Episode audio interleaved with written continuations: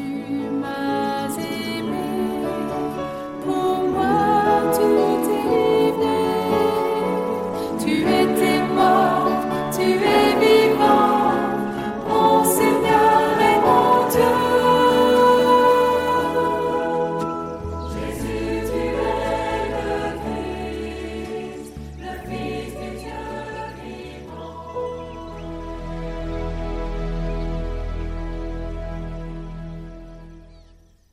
Lecture du livre de Ruth. À l'époque où gouvernaient les juges, il y eut une famine dans le pays. Un homme de Bethléem de Juda émigra avec sa femme et ses deux fils pour s'établir dans la région appelée Champ de Moab. Elimelech, le mari de Noémie, mourut, et Noémie resta seule avec ses deux fils. Ceux-ci épousèrent deux Moabites. L'une s'appelait Orpa, c'est-à-dire volte-face, et l'autre Ruth, c'est-à-dire compagne. Ils demeurèrent là une dizaine d'années. Malone et Kilion moururent à leur tour, et Noémie resta privée de ses deux fils et de son mari. Alors, avec ses belles filles, elle se prépara à quitter le champ de Moab et à retourner chez elle, car elles avaient appris que le Seigneur avait visité son peuple et lui donné du pain. En cours de route, Orpa embrassa sa belle-mère et la quitta, mais Ruth restait attachée à ses pas. Noémie lui dit Tu vois, ta bête sœur est retournée vers son peuple et vers ses dieux. Retourne toi aussi comme ta bête sœur. Ruth lui répondit Ne me force pas à t'abandonner et à m'éloigner de toi, car où tu iras j'irai, où tu t'arrêteras je m'arrêterai. Ton peuple sera mon peuple, et ton Dieu sera mon Dieu. Noémie revint donc des champs de Moab avec sa belle-fille Ruth la Moabite. Elles arrivèrent à Bethléem au début de la moisson de l'orge.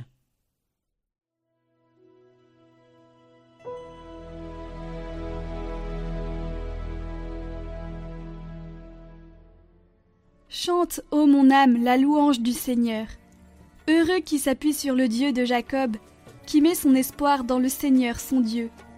Lui qui a fait le ciel et la terre, la mer et tout ce qu'il renferme. Il garde à jamais sa fidélité. Il fait justice aux opprimés. Aux affamés, il donne le pain. Le Seigneur délie les enchaînés. Le Seigneur ouvre les yeux des aveugles.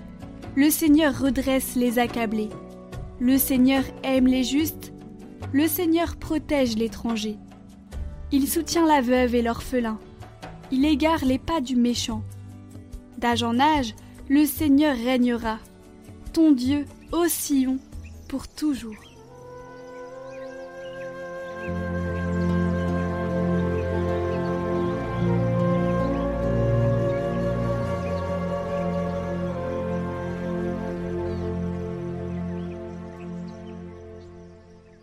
Évangile de Jésus-Christ selon saint Matthieu.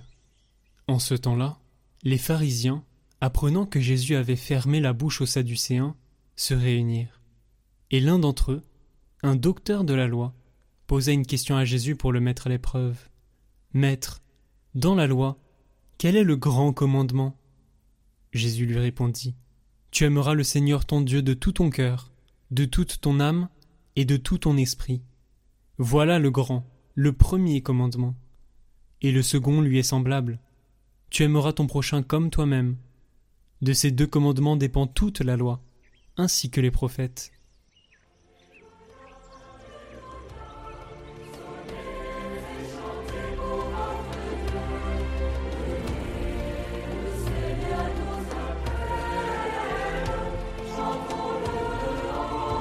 Le Christ avait résolu la question du tribut à payer à César. Ce même jour, les Sadducéens qui ne croyaient pas en la résurrection des morts était venu vers lui pour l'interroger sur la question de la résurrection. Les pharisiens estimaient que les quatre premiers commandements, ceux qui prescrivent le devoir de l'homme envers son Créateur, avaient une valeur supérieure aux six autres qui définissent le devoir de l'homme envers son prochain.